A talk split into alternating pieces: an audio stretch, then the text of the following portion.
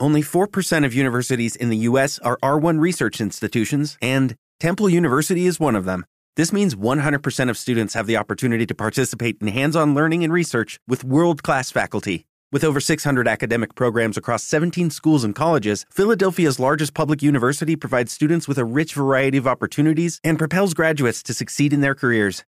Temple University. Schedule a campus tour today at admissions.temple.edu/visit. ¿No te encantaría tener 100 dólares extra en tu bolsillo? Haz que un experto bilingüe de TurboTax declare tus impuestos para el 31 de marzo y obtén 100 dólares de vuelta al instante. Porque no importa cuáles hayan sido tus logros del año pasado, TurboTax hace que cuenten. Obtén 100 dólares de vuelta y tus impuestos con 100% de precisión. Solo con Intuit TurboTax. Debes declarar para el 31 de marzo. Crédito solo aplicable al costo de la presentación federal con TurboTax Full Service. Oferta sujeta a cambios o cancelación en cualquier momento.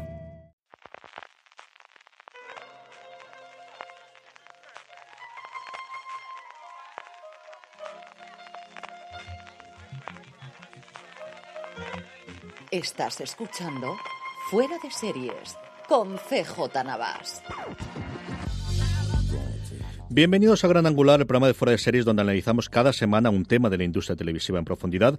Hoy, con estos repasos que estamos haciendo de lo que nos viene encima en 2019, vamos a hablar de las series españolas que sabemos o que creemos, y hablaremos de eso en profundidad, que se estrenarán durante este 2019 en la televisión en abierto, es decir, en Mediaset, en particular en Telecinco, en A3 Media, en particular en Antena 3 y en Radio y Televisión Española, fundamentalmente en la primera de Televisión Española. Para ello tengo conmigo en primer lugar a Marina Sus, redactora jefe de Fuera de Series. ¿Cómo estamos, Marina? Muy buenas, CJ, ¿qué tal? Mariana, ¿te acordabas de todas las que había? No, sobre todo las de Mediaset. Creo que había borrado de mi mente el anuncio de, la mitad de, las que están en el guion. Y tenemos también para hablar de todas ellas, incluidas las de Mediaset, que no sabremos si estrenan este año o no. Conchi Cascajosa, ¿cómo estamos, Conchi? ¿Qué tal? Buenas tardes. Es que con Mediaset el próximamente pueden ser muchos años, ¿eh? O mañana mismo, ¿no? Porque no tienen término medio. Mismo, sí, sí, sí. sí, el próximamente, lo de Mediaset y el próximamente, creo que lo único que se puede comparar ahora mismo en cuanto a que no sabes, por, nunca sabes qué va a pasar, es la selección de canciones de Eurovisión de televisión española. Está al mismo nivel.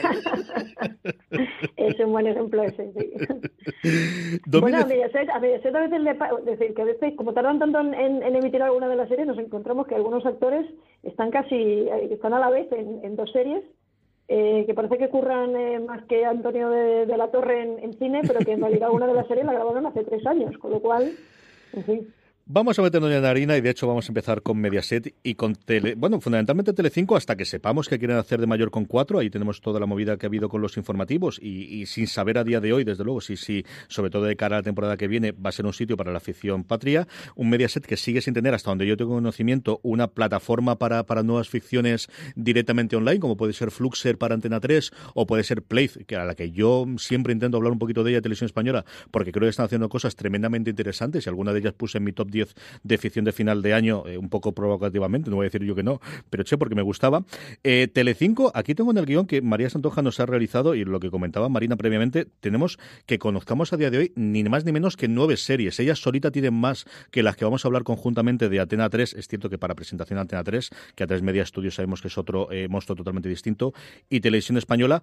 Una de ellas que ya se ha estrenado, no con especialmente buenos números, que es Los Nuestros Dos, se estrenó el 16 de enero de este año con bueno, pues Aida Falls o Miguel Caballó o eh, una miniserie de tres episodios eh, con guion de Alejandro Hernández, con dirección de Joaquín Llamas y que no ha funcionado especialmente bien, ¿no, Marina? Eh, bueno, especialmente bien, yo creo que se puede decir que ha sido para 3.5 ha sido un ha sido un fracaso, porque su estreno competía con el segundo episodio de Matadero y Matadero la, la ha superado. Y eso que Matadero se dejó, creo que unos 900.000 espectadores del primer al segundo capítulo con lo cual eh, ha sido ha sido un fracaso. Eh, si leías por Twitter la gente que estaba viendo los nuestros dos, eh, la mayoría de los comentarios eran más haciendo chistes sobre el maquillaje perfecto de Paula Echevarría, que en teoría me parece que es francotiradora. No, francotiradora era Blanca Suárez en la primera. eso ya y sobre todo también el, el culebrón que ha habido con este los nuestros dos de tardar bastante, han tardado bastante en dar luz verde a continuación, se lo han dado a otra productora, en fin, la verdad es que lo tenía muchas cosas en contra esta, esta continuación.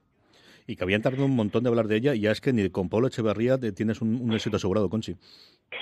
Sí, hombre, yo, yo creo que eh, de una manera un poco más general, eh, claramente Mediaset está en una estrategia de redefinición de su ficción. Yo creo que es, es imposible entender lo que ha sido la, las series españolas de los últimos eh, 20 años sin, sin Telecinco, eh, pero sin embargo hay que tener ahora de referencia que, que de las tres cadenas eh, generalistas, eh, Telecinco es la que menos capítulos de ficción eh, está emitiendo desde hace mucho y especialmente el año pasado. El año pasado hubo un pequeño repunte a la hora de, hacer ficción de televisión española y de Antena 3 y sin embargo eh, por un, cálculo que, tengo por ahí, por algunas cosas las que estoy trabajando, emitieron en torno a 40 capítulos de, ficción cuando Televisión Española emitió 90, ¿no? Es decir, que realmente eh, Telecinco ha dado un paso atrás y, hay que tener también de referencia que algunos de los proyectos eh, que se están haciendo para eh, para este año está metido Netflix como, como productor. Es decir, que yo no sé hasta qué punto este impulso que parece que han dado, independientemente de cuando vayan a producir, cuando vayan a emitir las series,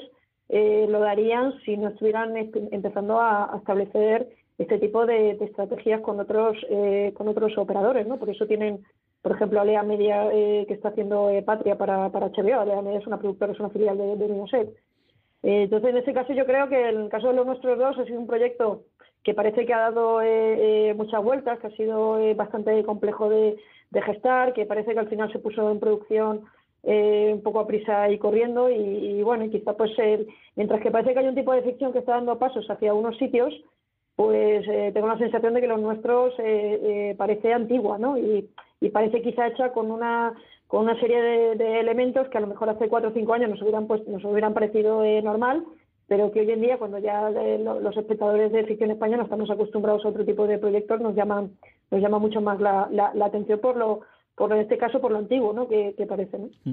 Nos vamos a saltar una del guion y luego volvemos sobre ella, que es Secretos del Estado, pero como mm, Conchi ya ha nombrado al Gigante Rojo a Netflix, vamos a hablar de Brigada Costa eh, del Sol, una serie que yo creo de ojo afuera sobre todo tiene los intérpretes masculinos con un Jesús Castro, con un Hugo Silvas o un Álvaro Cervantes, y luego han comparado con gente como Sara Salamo, que es la primera serie de Mediaset con Netflix, donde también está en la producción Warner Brothers, que se empezó a rodar en junio del 2018, que yo confiaba, eh, iluso de mí, que tendríamos fecha de estreno con ellos, que pude hablar con uno de los creadores en, el año pasado en Bilbao, que estaba por allí, que también es el presidente de, Alma Guionistas, y es una de las series de verdad la que yo tengo tantas esperanzas. Tuvo un bombardeo cuando iba al, principio por este tema de, la, de la serie con Netflix, Marina, y desde entonces totalmente no sabemos absolutamente nada de ella. No hubo visita a rodaje que yo recuerde, ni hubo vuelto a saber nada de esta. A lo mejor es que se estrena de cara a septiembre. Eh, la verdad es que no lo sé, es que hay que tener en cuenta, como, como dice, como ha dicho Conchi antes, que eh, ahora mismo en esa reformulación de Telecinco de, de la ficción hay que tener en cuenta que eh, también lo que le está pasando a Telecinco es que sus realities están funcionando bastante bien.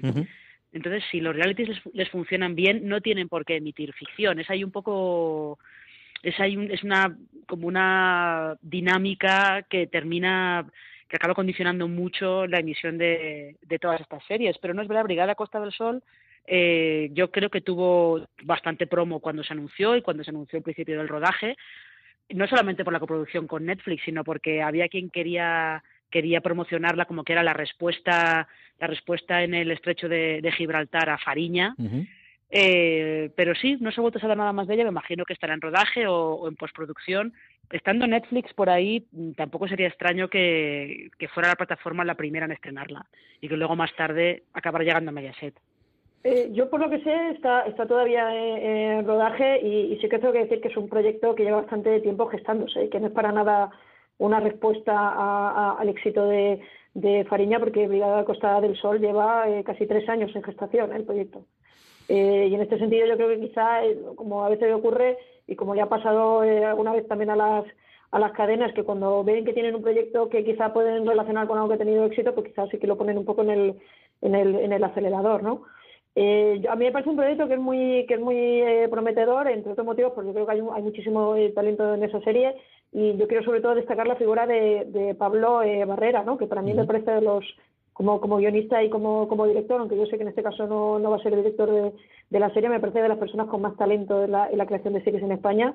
Y en ese sentido, pues recordar que estuvo, por ejemplo, en Policías, ¿no? que me parece uno de los mejores policíacos que se han hecho por aquí, eh, eh, y que también hizo una serie que yo creo que a algunos nos gusta eh, reivindicar, porque más allá de, de las pequeñas cositas que, eh, que pudiera tener en su momento fue tremendamente innovadora en términos de estética, de juego temporal, de caracterización de personajes, de, tratamiento de temas que en algunos casos las series policíacas todavía no se, atrevían a hacer, como fue Cuenta Atrás, que fue una de las de esas series eh, que puso en marcha Cuatro cuando cuando en sus comienzos se empezó eh, a producir y que y que a mí me parece de esas series a reivindicar, ¿no? Y que fue una una creación de, de, Pablo con, con, Manuel Valdivia y, con otros creadores y que espero que bueno que Brigada Costa que Costa del Sol sea un poco pues el, el, la serie que, que, lo vuelvo otra vez a, poner en, en primer plano. ¿no? Marina, este tipo de series de cuatro que cuenta Chonchi, tú de vez en cuando a mí me lo recuerdas. Tenemos que hacer un esfuerzo algún día, y te lo digo porque al final tú eres mi agenda para estas cosas, de, recordarme de tenemos que hacer esto, pero cuando no tengamos tranquilidad, es decir, cuando pase Juego de Tronos, Spice and y estas cosas, y con tranquilidad, sí que tenemos que rescatar esa oleada de series que yo creo que ahora funcionarán muy bien, que llegaron demasiado pronto para, para, para el tipo de público que teníamos o, la difusión que podía tener, porque hubo una cosa muy interesante en esa época primigenia de cuatro. ¿eh? Es que aparte de cuenta atrás, que estaba realmente bien, yo tengo la teoría de que el principal eslabón débil era justo el que era su protagonista central, que era Dani Martín, que no, no estaba todavía, eh, no sé si suficientemente fogueado o qué, para, para poder sostener la serie él solo, pero tenía un reparto brutal, eh, cuenta atrás, porque está Bárbara Leni, eh, está el propio Dani Martín, estaba... Eh, ay, Dios mío. Exactamente, Alex González. Había un montón de gente, un montón de gente en esa serie. Y luego estaba también Génesis, que es cierto que cambió de la primera a segunda temporada, pero Génesis era de las cosas más chungas.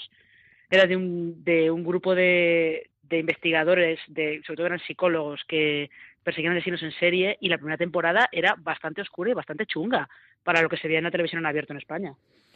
Sí, sí, y, recuerdo que, que Pablo también desarrolló, Pablo Barrera desarrolló Punta Escarlata, eh, que si no recuerdo mal al final la, la, la emitieron en Telecinco, pero que originalmente fue también un proyecto para eh, eh, para cuatro. Recuerdo que, por ejemplo, eh, Cuenta atrás hizo, se hizo un remake en Alemania. Es decir, que ahora que estamos mucho hablando de, del potencial ¿no? de, las, eh, de las series españolas eh, eh, fuera, eh, bueno, yo creo que es muy reivindicar ese modelo de ficción que hizo en su momento cuatro y ahí coincido con, con Marino, ¿no? Quizá pues llegó demasiado demasiado pronto, quizá no, eh, todavía la cadena no tenía una audiencia tan consolidada como quizá para poder intentar ser ser tan innovadora, pero yo al menos es uno de los lugares donde yo encuentro eh, la semilla de, de las cosas que estamos viendo, ¿no? Y de todas las innovaciones que estamos viendo en los últimos años en la en la ficción española, ¿no? Y recordar que además todas eran de Globo Media, ¿eh? O sea que, que, a veces eh, cuando pensamos en Globo Media eh, a veces nos quedamos, eh, digamos, quizá con, la, con, esta última parte, ¿no? Hasta que no llegó Visavis, ¿no? Que no volvieron otra vez al carril de, la innovación, pero que lo ha sido la gran productora de, la innovación de la, de la ficción española. Vamos con un secreto de Estado que no lo habíamos saltado. Secreto de Estado que tuvo su presentación y vuelve, bueno, pues al, mundo precisamente con el estreno de Bota Juan. Hemos estado hablando bastante de series de, ficción, además de tener nuestro fuera de series live. Pero Secreto de Estado es esa vuelta a la política que nos prometen que sí, que esta vez parece que vamos a tener un buen drama eh, en el mundo de la política en España, Marina. Bueno, eh, tus silencios a veces son peores que tus palabras, querida. Ya, eh, eh vamos a ver, es que aquí... yo prefiero que empiece Marina siempre, ¿eh? Ya, es que aquí yo tengo varias reticencias. Eh, las reticencias sobre todo son por, eh, por la gente que está, que está detrás, que es eh, la productora es Moridia Producciones, el creador es Frank Ariza, que de todas las que ha creado hasta ahora ha tenido una que realmente funcionó muy bien, que fue Perdóname Señor, y luego las demás eh, pues han dejado que desear y el Continental yo creo que es una experiencia que no queremos recordar nadie, por lo menos de momento. Eh, entonces, Secretos de Estado, pues, pues no sé, en teoría es sí, va a ser un trabajo político. Eh, hubo, yo estuve en el rodaje en verano, y no sé, no sé, no sé tampoco qué pasará teniendo en cuenta que Mediaset ha cortado relaciones con Francariza. Veremos. Pues igual tenemos más, más información de detrás de la pantalla que de delante, verás tú ahora cuando nos divertimos. De toda la serie, la que suena más a los éxitos grandes, grandes de Mediaset y de Telecinco especialmente es El Pueblo. El Pueblo es la nueva, eh, eh, bueno, acuerdo, o mejor dicho, serie entre Mediaset España y Contubernio. Están los hermanos Caballero delante, los responsables de la que se avecina, con un reparto pues muy de lo que se avecina alrededor, de con Santi Millán, con Carlos Areces, con Ingrid Rubio, que hace de pareja de Santi Millán, y con María Herbás también en ello. Una comedia, no sabemos de la duración que va a tener, en el que bueno, pues el propio Alberto Caballero en alguna entrevista que, he podido leer y que teníamos nosotros en fuera de series, comentaba que era, bueno, pues el chiste recurrente de la gente de su generación de un día lo mando todo a tomar por saco, eh, con perdón de la expresión, y me voy al pueblo, bueno, pues estos se van a Soria. Y la gran aportación o la gran novedad que yo creo en cuanto a rodaje, y él decía, es que van a intentar no tener absolutamente nada en estudio y que todos sean exteriores y que estaban encontrando la posibilidad de grabar en Soria, bueno, pues eh, una experiencia distinta, ¿no? De cómo también se puede innovar en el aspecto de la comedia buscando hacer algo distinto, que es, bueno, pues volver a, las raíces más cinematográficas de rodar todo en exteriores, Marina. Eh, sí, yo aquí lo que pasa es que también quiero prefiero dejar que Concho opine, en este caso, del pueblo. hay que tener en cuenta que, hay, que me parece que Telecinco hasta lanzó un avance, un pequeño avance en otoño. Yo lo que espero es que si están rodando en Soria ahora mismo, con el frío que hace, espero que no estén rodando mucho en exteriores, ya. porque porque realmente la salud de los de los protagonistas se puede se puede resentir. Sí, yo yo creo que eh, Telecinco tiene una relación con, con los caballeros eh, eh, muy estrecha, porque obviamente la que se avecina sigue siendo el gran éxito de, de la ficción de, de, de, Telecinco de los últimos años y, y, además es la ficción que mejor les está que mejor les está aguantando y, cada temporada cada año que se emite suele ser la serie más vista de eh, de Telecinco a pesar de que bueno de que, de que como comentaba el año pasado pues sí que sí que la dejaron un poco ahí en la en la nevera no y yo creo que este proyecto lo que permite es eh, pues también que ellos eh, eh, se refresquen un poco no porque voy a recordar eh, que, ellos están muy dedicados ¿no? a, la serie, entre otros motivos, porque suelen producir muchísimos capítulos eh, al año y, y, y, realmente quizá no tienen tanto tiempo de poder desarrollar otros proyectos eh, paralelos y entre llevan muchísimos años, ¿no? Pues en este sentido yo creo que hay bastante hay bastante interés por lo que pueda salir de este de este proyecto que además se rompe un poco también con la lógica esta de las de las eh, comedias eh, de ciudad, de, de, de comedias eh, urbanas, ¿no? que también ha sido siempre mucho también la especialidad de, de Telecinco y a ver cómo funciona un poco esa vida en el, en el campo. Yo creo que ahora parece que las que las series un poco de, de campo, ¿no? que salen fuera de la ciudad, están teniendo también una pequeña una pequeña eh, moda ¿no? en, la, en la ficción española y eso me parece bastante interesante. ¿no? Y tenemos, por ejemplo, eh, Matadero, ¿no? con lo cual veremos al final el, eh, lo que nos pueden ofrecer. Es verdad que ellos son, eh, yo creo que ellos son los grandes creadores de, de la comedia televisiva en España de, de la última década, eh, sin duda, ¿no? Y, y cualquier cosa que, eh, que pongan en, en, marcha seguro que va a ser muy prometedor. Entre otros motivos, porque ellos además cuando les eh, tienes la oportunidad de escucharles en, charlas son extraordinariamente críticos, ¿eh? o sea que a veces ellos critican también las propias estrategias de programación o dicen que no tampoco tiene mucho sentido como a veces se, se programan las series en España porque empiezan tan tan tarde, etcétera, etcétera. Es decir, que no son eh, son creadores para mí eh, con, con, bastante con bastante consistencia y, sobre todo con una con un valor de lo que es su propio trabajo como creadores de, de televisión que, que me parece muy amigable, ¿no? Los caballeros. Tenemos ahora un 3 en 1 que además lo sacamos así en su momento en la noticia en, Fuera de Series, que son tres procedimentales, los tres de 13 episodios. Yo creo que fue una decisión eh, clarísimamente en paralelo de hacerlo, con tres, además tres que solamente su título es una única palabra. El primero, que es el procedimental de abogados, se llama Caronte. Yo esto no lo recordaba para nada y me, mira que me gusta el nombre. Eh, empezó el rodaje a finales del noviembre de 2018. Es eh, una producción de Mediaset España con Big Bang Media, creada por Verónica Fernández, dirigida por Alberto Ruiz Lojo, al menos los primeros episodios, y que hoy yo reparto lo conocemos es que está Roberto Álamo.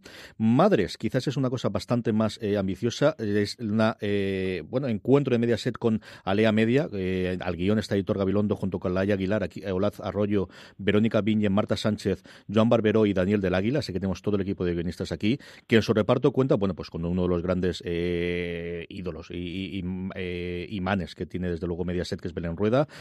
Y completando, pues Aida Folch, a la que ya hemos nombrado previamente con estas cosas que tiene de mezclar. Carla Díez, Nacho Fresneda, que se nos ha unido también aquí, Rosario Prado, Carmen Ruiz y Alberto Velasco, y es un procedimental médico. Ahora que las series médicas parece que vuelven a la televisión española. Y por último, Desaparecidos, que es Mediaset España con plano a plano, donde trabajaba previamente Aitor Gabilondo antes de, irse por su cuenta, creada por Cruz Rollo y por Miguel Ángel Fernández, dirigida por Miguel Ángel Vivas y cuyo reparto cuenta con Elvira Mínguez, Juan Echanove, Maxi Iglesias y Michelle Calvo. Aquí nos encontramos con un policial policíaco de 13 episodios. Marina, de todas estas, ¿cuál te apetece más? Eh, pues no, pues no sé yo qué decirte, la verdad. Madre, desde luego, es un, en cuanto a drama médico, puede ser que, que, acierte un poco, sobre todo que, que cubra ese juego que tenía Telecinco hace años con Hospital Central, que eh, al final aquello que empezó que todo el mundo se metía con ella porque era como esto es una copia de urgencias, prácticamente acabó durando más en antena que urgencias, que fue, fue bastante bastante curioso. Y Caronte, no sé, drama de abogados, bueno, es, ha habido pocos dramas de abogados en, en España y de hecho, eh, justo cuando estabas hablando de, de la serie, me acuerdo de aquello aquel proyecto con Blanca Portillo que se llamaba Lex, me parece, que creo que estaba entre el 5, pero no soy capaz de acordarme bien. Eh, y es que son proyectos que solamente, solamente por, por la sinopsis, pues es un poco bueno. En Madres hay, hay mucha gente muy interesante detrás de las cámaras, así que veremos. En Antena 3 me dice Carlos Sogor, que se ha venido aquí de oyente, me está chivando que no emitieron en su momento Lex, que era muy, muy fan. Conchi, todos estos proyectos, eh, bueno, parece que es una nueva Telecinco con esto de los 13 episodios por temporada, ¿no? Eh, yo creo que al final, yo tengo la sensación de que Telecinco sigue yendo con un modelo como muy tradicional. Recordad que son los únicos que de momento no se han pasado a las series de 50 o de 60 minutos y mientras que también las otras cadenas cada vez se van yendo hacia un modelo de series más cortas, a lo mejor de 10 capítulos, ¿no? Pues ellos siguen ahí en los, en, los 13. A mí, a mí los tres proyectos eh, me parecen extraordinariamente eh, interesantes por un motivo o, por otro. Es verdad que yo creo que hay Telecinco sí que está yendo hacia, hacia profesionales que quizá no son eh, algunos de ellos tan conocidos porque todavía no, no, tienen como el manto este de los showrunners, ¿no? o, no se han promocionado tanto. Pero vamos, yo tengo que decir que Verónica Fernández, que además está haciendo ahora H para Netflix, que hizo en su momento tres series muy innovadora, que no tuvo mucha suerte, eh, como fue Cazadores de Hombres, que, eh, que fue la, la, creadora de Seis Hermanas y, la responsable de guion de, de Ciegacitas, eh, que estuvo nominada al Emmy Internacional, ¿no? Es decir, a mí me parece un proyecto extraordinariamente eh, atractivo el de, el de Caronte, ¿no? Y, y, veremos a ver hacia dónde llega, porque no era, como decía eh, Marina, la serie de abogados últimamente en, en, España como que no terminan de tener un poco suerte, ¿no? No sé, aunque quizá bueno, veremos totalmente cuando dicen procedimental a qué se a qué se eh, refiere, ¿no? Porque, por ejemplo, Acusados, ¿no? Era un drama de, de abogados que sabéis que tenía las eh, aquellas eh, similitudes o, o que bebía un poco, ¿no? De la influencia de daños y, y perjuicios y que le funcionó y que funcionó bastante funcionó bastante bien en, en, su momento, ¿no? quiero decir que, que, veremos a ver qué, qué, qué ofrece, ¿no? y en este sentido, pues son series muy prometedoras eh, yo lo que espero es que Telecinco eh, las cuide las cuide un poco y sobre todo que Telecinco no tenga miedo a algo que yo estoy percibiendo mucho en las últimas series que quizás que están haciendo y es que tienen a grandes profesionales de, del guion eh, y, y, planteamientos muy interesantes pero quizás no están siendo demasiado atrevidas desde el punto de vista visual. Eh, y yo creo que sigue siendo una marca quizá en términos visuales poco como decía poco poco atrevida. Y yo creo que algunas de estas de esta serie pues con los, eh, con los creadores que están involucrados y quizá con ese si tuvieran un poco de ese, de ese punto pues pueden ser bastante bastante potentes no y en este caso pues por ejemplo desaparecidas desaparecidos perdonadme sí que está por ejemplo ahí Miguel Ángel Vivas eh, que me parece un director con un pulso eh, visual bastante bastante potente que que bueno quizá sea un proyecto que por ahí puede destacar un, un poquito más quizá por encima de, de los otros no simplemente mirando quizá los equipos de, de dirección no un proyecto que desde que leí el nombre me pareció brillante, porque es una cosa, yo siempre me ha parecido que, que, el, chiste que van a hacer, que es Señoras del AMPA, donde AMPA es pues Asociación de Madres y Padres de Alumnos, pero tiene una H delante entre, entre paréntesis, que recuerdo cuando se presentó el MIM, eh, fue la serie que más le pregunté yo a Marina de, oye, ¿vas a poder ir a verlo a ver qué tal está? Marina, tú pudiste ver el primer episodio y creo que te gustó bastante de esta. Sí, porque es, es una comedia negra sobre estas pues cuatro cuatro madres que están en la Asociación de Madres y Padres de Alumnos del Colegio que se unen por una cosa un poco fortuita, eh, porque hay otra madre que es la villana, que no voy a decir el giro que tiene, que es lo que ya te da una idea de qué tipo de serie es, cómo es esta villana, que tiene un blog de madres súper perfecto, un poquito de blogger, eh, y realmente es una comedia, de verdad es una comedia negra, eh, y es bastante distinta de las comedias que, que hay en Telecinco. Es una apuesta bastante, bastante curiosa y sus creadores, que son Carlos Del Hoyo y Abril Zamora, eh, decían que cada episodio es un poco diferente. A veces se van, se van, un poquito al terror, a veces se van más al thriller, a veces se, van a una comedia un poco más costumbrista. a mí el, primer capítulo me dejó con ganas de, ver más y me parece que es una apuesta eh, bastante curiosa. Concha, yo, creo que Abril Zamora va a ser uno de esos nombres que vamos a tener que apuntarnos ¿Mm? eh, eh, bien para, porque yo creo que es quizá uno de los talentos emergentes de la, de la televisión en España más interesantes, ¿no? Tanto tanto como actriz, ¿no? En, en pero recordad que también hizo hizo una serie pequeñita que se llamaba Temporada Baja, una serie una serie eh, web, si no, si no recuerdo mal la tuvo eh, la tuvo Fluxer, eh, bastante bastante interesante, es decir que que sería muy buena noticia que y, es muy positivo quizá algo que está pasando en la tele ahora en España es que junto con este tipo de, creadores quizá un poco más consolidados también haya pues la, que se puedan abrir las puertas a creadores quizá con menos experiencia, pero que como en este caso pues tienen ese planteamiento que son como mucho más frescos, ¿no? Sí, y muy diferentes. Y por último, yo creo que esta confirmación la hemos tenido prácticamente hoy cuando estamos grabando. Una coproducción entre Mediaset España y no Netflix, sino Mediaset Italia, eh, llamada Lejos de ti, con Mega Montaner en papel totalmente estelar, Marina. Sí, bueno, esta, luego nos hemos dado cuenta que la, la confirmación no era de hoy, es, una, es un proyecto que se sabe desde hace desde el año pasado, básicamente. Lo que pasa es que pues se anunció en su momento y no hemos vuelto a saber nada más de él. Se anunció el fichaje de Mega Montaner, que en Italia es una superestrella, y, y ahí se ha quedado. Es una comedia romántica, es de estas coproducciones que a veces hacen Mediaset España con Mediaset Italia, y, y ahí está, realmente no, no se sabe nada más de ella. Copepón Nieto, y a mí lo que más me ha extrañado, Conchi, es que son solamente siete episodios. Sí, porque, bueno, un poco lo que decía eh, Marina, yo no tengo muchas referencias del, eh, del proyecto, yo, pero sí que es verdad que, eh, que Mediaset eh, lleva de bastantes años haciendo haciendo este tipo de, series que son eh, coproducciones, que muchas de ellas, os tengo que decir que las que las estrenan en verano, en julio, entre julio agosto, esto que podemos llamar casi la temporada baja eh, televisiva y que quizá por eso tienen simplemente siete, siete episodios porque no porque están llamadas quizá a ocupar ese esos periodos, ¿no? Al menos en los últimos años las, las coproducciones que han hecho con, con Italia siempre la han emitido casi siempre, ¿no? En estos periodos un poco de, de temporada baja. Y en este sentido, pues yo creo que en general se debería ir a un modelo, o, parece que se está yendo a un modelo eh, de menos capítulos, pero sí que os comento que las que las anteriores también tenían tenían bastantes tenían bastantes pocos capítulos, cinco o seis, y es porque yo creo que se, que se ajustan quizá un poco más al, al modelo de la, de la miniserie, ¿no? Que no quizá tanto a la serie con, con continuidad. Con esto terminamos el repaso a Telecinco Mediaset. Eh, hacemos una primera parada para eh, nuestro primer patrocinador y vamos ya con la serie de Antena 3.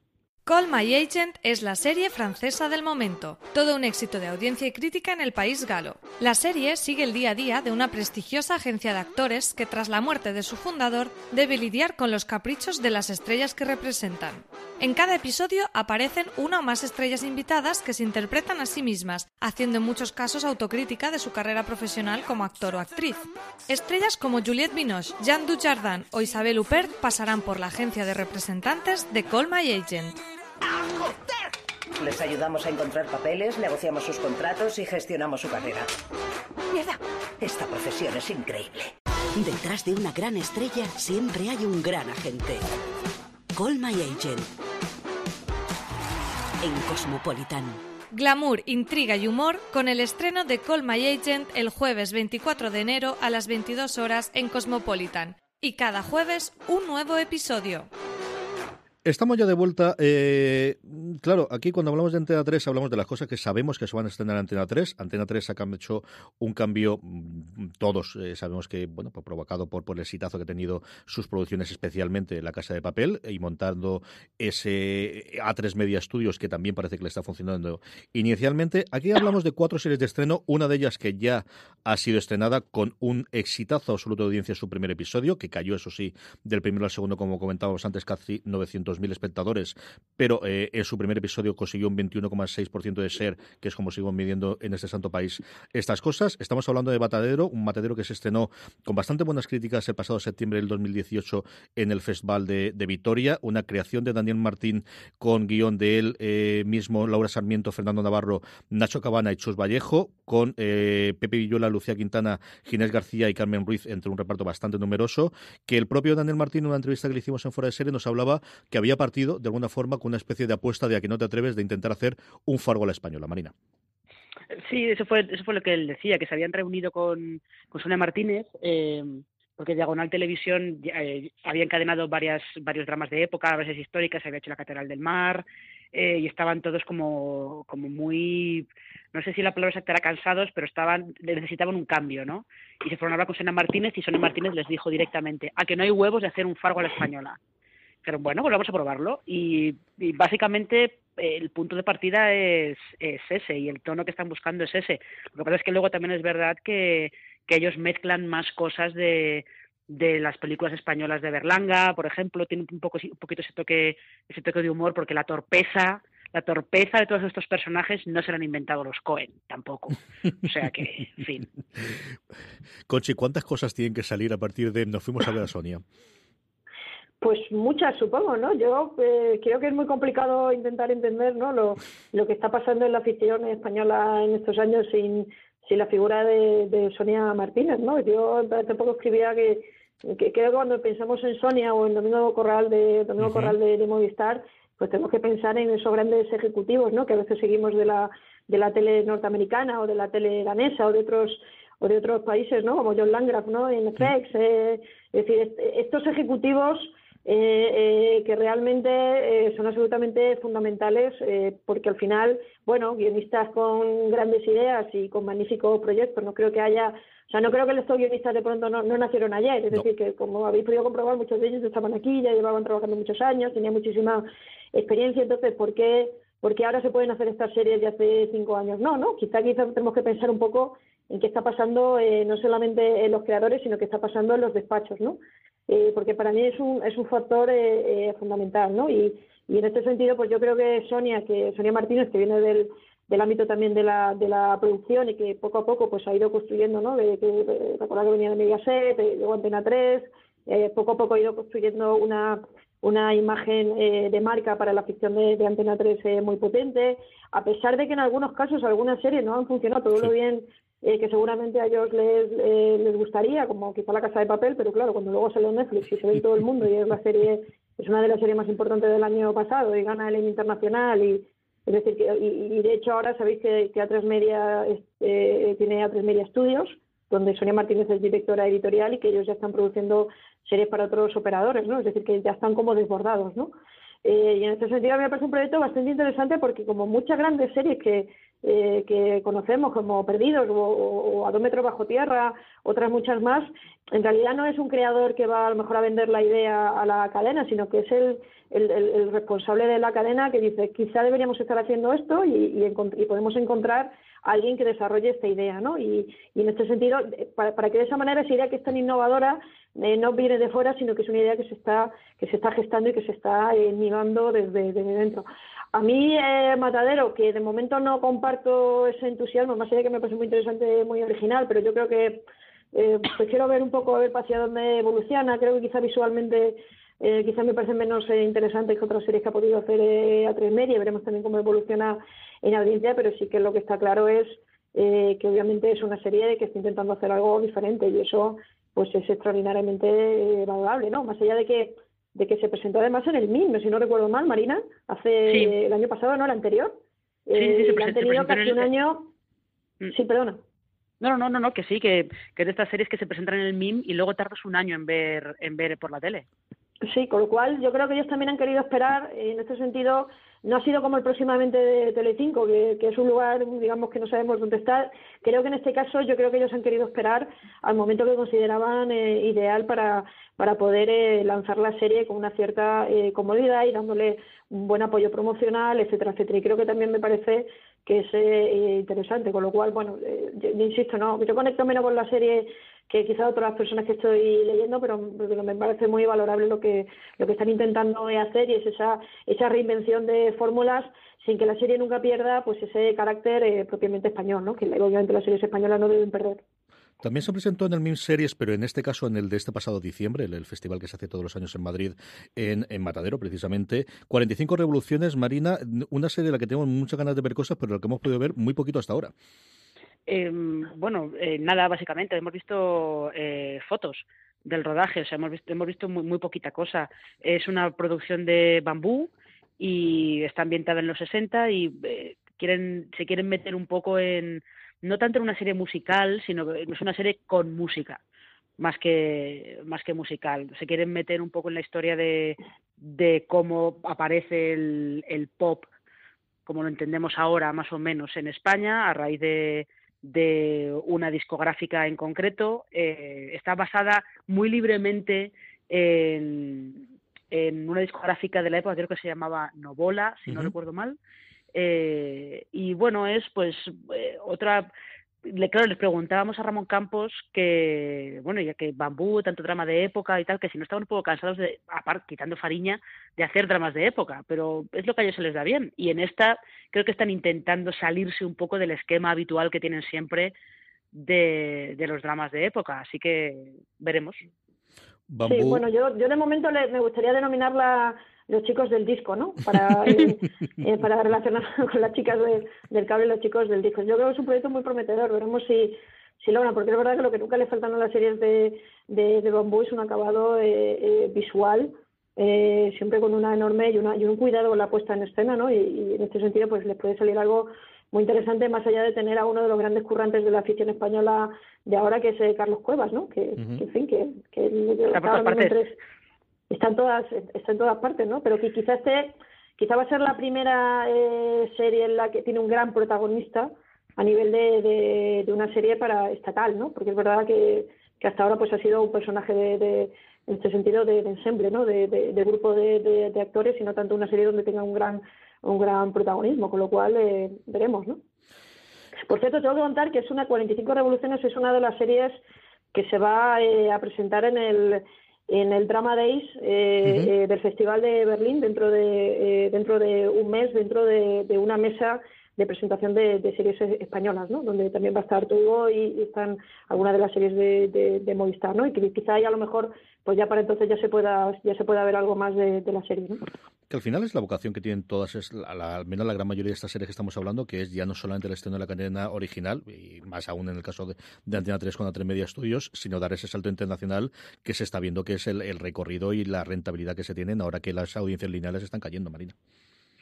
Sí, y sobre todo porque eh, hay que tener en cuenta que, volviendo otra vez al ejemplo de la casa de papel, por ejemplo, eh, es verdad que en la emisión en Antena 3 pues eh, no fue todo lo bien que, que, se podía esperar y sin embargo en Netflix fue fue un bombazo. Y la, la salida internacional pues te permite darle una segunda vida a la serie eh, te permite a lo mejor con un poco de suerte poder justificar una, una, nueva temporada, aunque yo creo que eso todavía todavía no está lo suficientemente maduro como para poder como para poder hacer una, una relación de causa-efecto que de verdad se note, ¿no? Pero, pero sí, y también ahí está el, el anuncio de, de A3 Media de, de hacer capítulos de 50 minutos, que yo creo que está muy enfocado justo a eso, a facilitar la salida internacional de todas sus series. Sí, porque recordad que ahora casi casi todas las series que están, algunas de las series más destacadas que están en, por ejemplo, en Netflix, eh, no, están, no son los capítulos que vemos aquí, son eh, capítulos que están remontados eh, y que por tanto, pues a lo mejor en una escena aquí está en el capítulo 3 y en, y en la versión que está en Netflix, pues a lo mejor está en el, en el 4 o en el 5, ¿no? Con lo cual, yo tengo la sensación de que para, para el trabajo de, de contar historias y sobre todo la, la, importancia que todavía tiene obviamente el capítulo como, como eje de, de la, de, la creación y de la dramaturgia eh, televisiva, pues tiene mucho más sentido que ya las series hagan así y no luego que haya que, hacer este tipo de, remontajes que a veces pierden un poco, pueden perder un poco la, la propia eh, eh, cohesión eh, de, de, las series, ¿no? Y es verdad que yo también ahí eh, Bambú, ¿no? Eh, fue bastante fue bastante pionera, ¿no? Porque tanto tanto Velvet eh, como eh, por ejemplo Velvet fue una de las de estas primeras series que ya salió en ese en ese formato, ¿no? Y ellos también han sido quizá de las productoras en España que más ha apostado eh, eh, por la internacionalización casi desde el comienzo, entre otros motivos, porque bueno, en su momento ahora son enormes, pero en su momento era una productora pequeña, independiente, eh, y, y, tenían esa, esa opción para intentar eh, mantenerse más allá de la, de la relación de, de colaboración y de y estrecha confianza que, que han podido tener pues en, con Televisión Española en algún momento o con, o con Antena 3, ¿no? Yo creo que esa, esa visión hacia afuera lo que permite es que también las decisiones no dependan tanto de, de, lo que se pueda pensar aquí, sino también de lo que se pueda pensar fuera. Es decir, que si estamos viendo nuevos capítulos de Vis a Vis en Fox, es entre otro motivo porque Vis a Vis ha vendido muchísimo eh, eh, fuera, ¿no? O si vamos a ver La Casa de Papel, es, esencialmente por el éxito de Netflix, ¿no? Yo creo que esa esa idea de que quizá lo de aquí solo sea una parte del proceso eh, decisorio a mí me, parece también eh, que es positivo y que es, eh, y que es interesante, ¿no? Porque creo que les da más peso a los creadores y se los quita quizá un poquito a otros ámbitos. ¿no?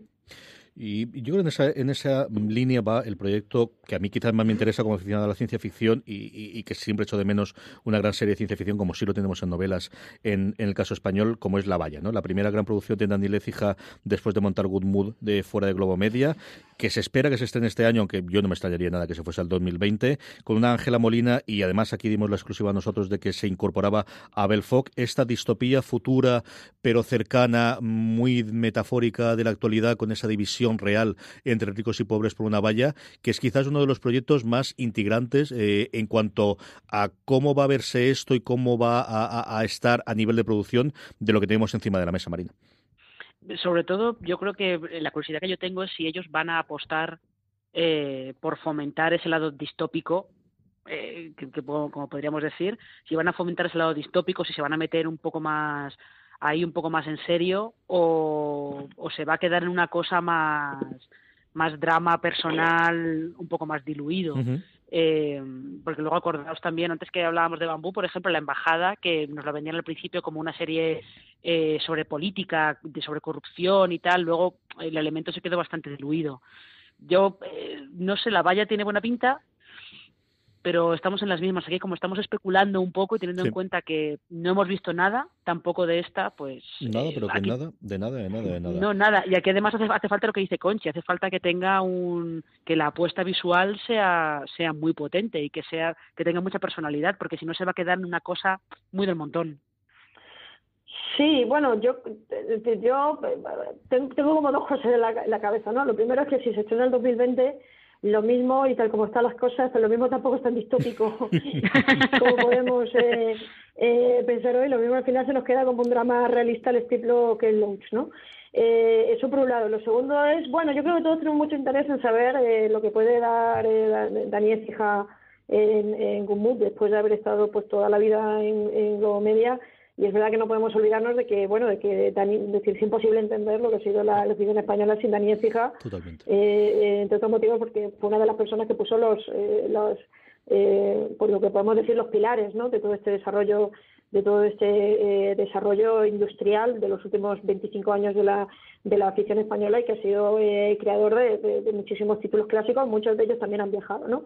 Yo creo que ahora, yo creo que quizá ahora que ya está fuera de Globo Media con su propio, con su propio proyecto, pues quizá puede dar un paso eh, eh, de, reinventar también un poco la, la manera, ¿no? O el interés que puede él de tener de contar historias, ¿no? Y en este sentido, eh, a mí Estoy Vivo, que, que, fue una serie que es verdad que, empezó en, en, Globo Media y que, ha continuado ahora en Good me parece un, proyecto bastante, bastante interesante que ya iba un poco en la beta esta de, fantasía, ¿no? Es decir, que parece que, hay una cierta continuidad, ¿no? Lo que parece que está interesando ahora eh, eh, a Daniel Fija un poco en la línea, ¿no? De, entrar en las series de, género, pero como decía CJ, es verdad que en España ha sido eh, bastante dificultoso. Yo lo que espero, y, como se dice, es verdad que ya, en algunas ocasiones tenemos la sensación de que ya estamos aquí. En, tiempos hubo un, proyecto que era La Fuga, que también era un planteamiento así distópico muy muy prometedor, que al final, pues bueno, acabó dando eh, muchas vueltas y lo que llegó finalmente a la pantalla, pues no fue lo que se prometía en su en su momento, pero yo tengo la sensación de que afortunadamente hemos recorrido mucho desde el año desde el año eh, 2012 de, de, la fuga y quizá pues en este caso pues sí que se pueda ir en esa línea, sobre todo pues un poco también la garantía ¿no? de que de que en este caso pues ya no es Mediaset eh, que como digo a veces creo que no es demasiado atrevida eh, visualmente eh, sino eh, eh, Antena 3 que sí que parece que, está teniendo un poco más de, vocación de, innovación. ¿no? A, mí es un, a mí es un proyecto que me, que me provoca bastante, bastante interés y, curiosidad por el talento implicado, por la idea y, por las posibilidades que tiene de contar algo que, como os decía antes, un poco con humor, pues es bastante relevante para los tiempos en, los que vivimos. No sé si es casi más una pues una respuesta a algunas series ¿no? distópicas europeas eh, que estamos viendo, pero quizá también un poco el cuento de la criada a nivel internacional. La distopía es una gran, la distopía es una gran tendencia de la, de la ficción eh, eh, internacional eh, en este momento y, me parece muy muy interesante pues que la afición española pues se sume se sume a ello. Nos quedan unos 10 minutitos para comentar las dos que nos quedan ante a 3 y luego las cuatro cosas de televisión española.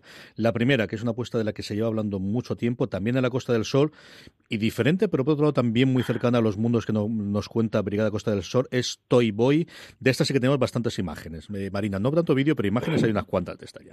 imágenes, imágenes además de todos los eh, Toy Boy, aunque en realidad sería Boy Toy, pero bueno, de todos los, los chicos ahí bien definidos, de todo, de todo ese casting del musical de Magic Mike de Londres, que perfectamente se podrían pasar por allí. Hemos visto muchas fotos, todavía, eh, todavía no hemos visto nada más.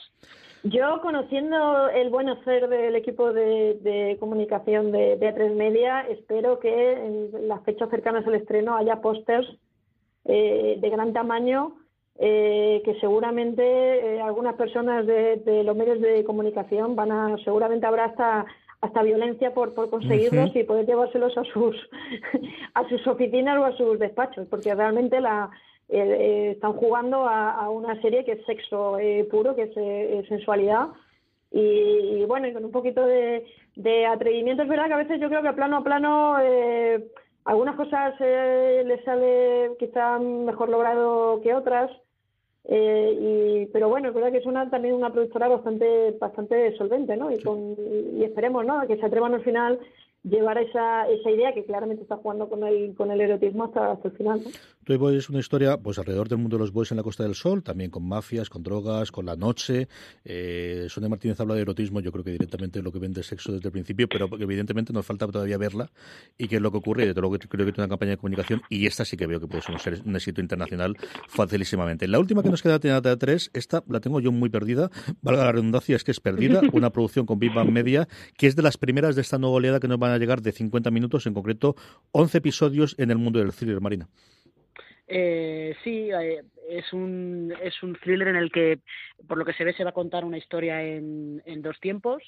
Eh, la detención de, de la protagonista que quería eh, llevar droga de Colombia a España y como que te van contando un poco eh, la historia de, de, cómo ella termina ahí, ¿no? Y te van entrelazando las dos, las dos historias puede ser puede estar bien esta es como tú dices de las que de las primeras que se bueno primeras no lo sé pero es de las de los primeros proyectos que Antena 3 decidió que pasaran a 50 minutos porque hubo que reescribir algunos guiones y tal que ya estaban hechos. Eh, Toy Boy por ejemplo no. Toy Boy estaba ya todo escrito y listo para rodar y se queda a 70 minutos. Y eso es una apuesta por el thriller con lo cual eh, pues bueno cualquier apuesta por el thriller siempre bienvenida Sí, yo creo que además aquí está Nacho Nacho López, que es verdad que lo conocemos sobre todo por, por su trabajo en, en comedia, pero que también es un magnífico escritor de, eh, de thrillers y, es un proyecto que por lo que a mí me lleva es bastante prometedor y, sobre todo ahora no que han, que, han tenido oportunidad. Yo creo que sí que fue la primera que anunciaron que, que se iba a hacer con los 50 con los 50 minutos y que han tenido tiempo de, ajustarlo, ¿no? Y, y veremos a ver, sobre todo porque este, esta serie quizá el interés es también que marca ¿no? esa coproducción eh, y ese modelo también de, transnacional, ¿no? Con lo cual yo tengo, yo tengo la impresión de que seguramente ya haya algún tipo de plataforma internacional o que haya eh, alguna algo ya pensado un poco para, para realmente la, distribución internacional eh, de la serie siendo una, una coproducción con, con Latinoamérica que quizá nos prodigamos eh, algo menos de lo que de los que deberíamos ¿no? en ese en ese ámbito ¿no? de coproducir con, con Latinoamérica, eh, que en televisión últimamente se ha abandonado quizá un poquito. ¿no? Vamos con televisión española, pero antes damos la gracia a nuestro segundo patrocinador y estamos de vuelta ahora mismo. TNT estrena el próximo 25 de enero a las 22 horas Bota Juan, una comedia original de Diego San José y Juan Cabestani. Bota Juan está protagonizada por Javier Cámara, que interpreta a un ambicioso ministro de Agricultura que decide presentarse a las primarias de su partido. Intrigas políticas, envidias y crisis rodean a Juan en esta difícil tarea, pero no estará solo, ya que contará con la inestimable ayuda de su jefa de prensa, interpretada por María Pujalte. ¿Conseguirá Juan llegar a la Moncloa? Los ciudadanos y ciudadanas de este país están pidiendo a gritos un nuevo tipo de político. Alguien que lleve la honestidad por bandera. Alguien que asuma un compromiso con la verdad. Alguien que luche por el futuro de nuestros hijos. Pero papá, si tu hija soy yo. Vota Juan en TNT. esto se puede, se puede cortar, ¿no? Empieza la campaña por las primarias. No te pierdas el estreno de Bota Juan el 25 de enero a las 22 horas con doble episodio en TNT. Y cada viernes a la misma hora, dos nuevos episodios. Ya estamos aquí, tenemos eso, cinco minutitos para comentar las cuatro series nuevas de televisión española, que realmente son dos, porque dos de ellas, y yo creo que podemos empezar por ellas dos, ya se han estrenado o están a punto de estrenarse. Una es Hospital Valle Norte, la gran eh, apuesta de drama de primero de año, con Alessandra Jiménez, José Luis García Pérez, Juan Gea o Teresa Hurtado, en una eh, producción de televisión española con José Frade, dirigida por Peris Romano, Juan Pachón y Mario Castillo, la vuelta al mundo de los hospitales de televisión española y del mundo de los médicos. Y por otro lado, una serie diaria que es noticia porque no suelen eh, cambiar eh, de una forma tan habitual y aquí hemos cambiado una serie médica por una serie de abogados.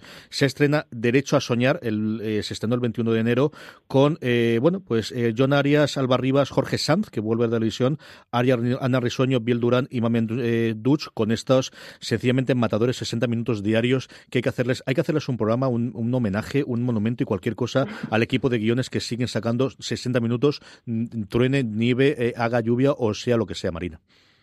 Lo que pasa es que con Derecho a Soñar, y esto a lo mejor si me lo puede confirmar, creo que eh, la serie está rodada, no sé si completa, pero teniendo en cuenta que eh, debe llevar rodada un año y pico. Más. Y, y, llevan rodadas. Los eh, creo, que tienen 100, creo que tienen 100 capítulos rodados ya, ¿eh? O sea, que no me extrañaría que tuvieran, estuviera ya completa. Sí, no, es una, es una serie que realmente se, se, empezó a rodar hace que yo recuerde no menos de dos años, ¿eh? Madre mía, mía. Es decir, que no, yo creo que este, este es un caso un poco eh, particular porque es de estas series eh, que se desarrollaron, que en principio iba a ocupar eh, quizá uno de los huecos estos que iban a dejar las series de época en, la primera, en el primer tramo de, la tarde. Recordad que, Televisión Española tenía dos series, dos series de época, Seis Hermanas y Acacias, y finalmente Seis Hermanas se cayó y entró Servir y Proteger, que por cierto está funcionando muy bien y, y aparte de las mejores yo creo que quizá de estos últimos años a mí me parece de lo más interesante que ha, que ha desarrollado eh, Televisión Española eh, y sin embargo pues Derecho a Soñar se quedó ahí un poco en la nevera esperando pues el, hueco, ¿no? Y, finalmente pues Servir y Proteger que empezó a funcionar muy bien, ya, ya se hizo, Acacias también ha seguido y Derecho a Soñar que, que, por lo que yo sé se, se hizo para, para ocupar ese hueco se quedó en la nevera, por tanto eh, quizá por centro médico pues ya ha tenido ya el, el, ciclo, una serie muy barata de producir, os tengo que decir, que yo sé que a veces es muy es muy fácil no eh, meterse a veces en redes sociales con algunos fallos, algunas cosas que podía tener la, la serie, pero o sea, realmente el, esfuerzo de sacar esta serie eh, adelante es extraordinario. Una de las cosas interesantes eh, que tiene la afición española es que realmente la ficción, las series diarias, es un auténtico motor industrial. Hay pocos países donde se produce tanta ficción diaria eh, como en España, que en este momento tenemos cinco series eh, diarias, entre Entrena 3 y, y, la primera cadena, que están produciendo una hora de ficción eh, cada día, eh, con la décima parte de lo que vale hacer un capítulo de una serie de, de prime time. ¿eh? Es decir, que realmente ahí hay, una, ahí hay, una, hay un virtuosismo eh, eh, industrial por parte de todos los equipos, desde, desde la creación hasta, hasta los actores y, los equipos de, de, postproducción, directores, etcétera, etcétera, extraordinarios, ¿no? Y bueno, veremos a ver qué, ofrece. Yo, yo tengo la sensación de que Televisión Española se queda un poquito atrás, y esto lo digo un poco ya en general para no hablar de ninguna serie específica.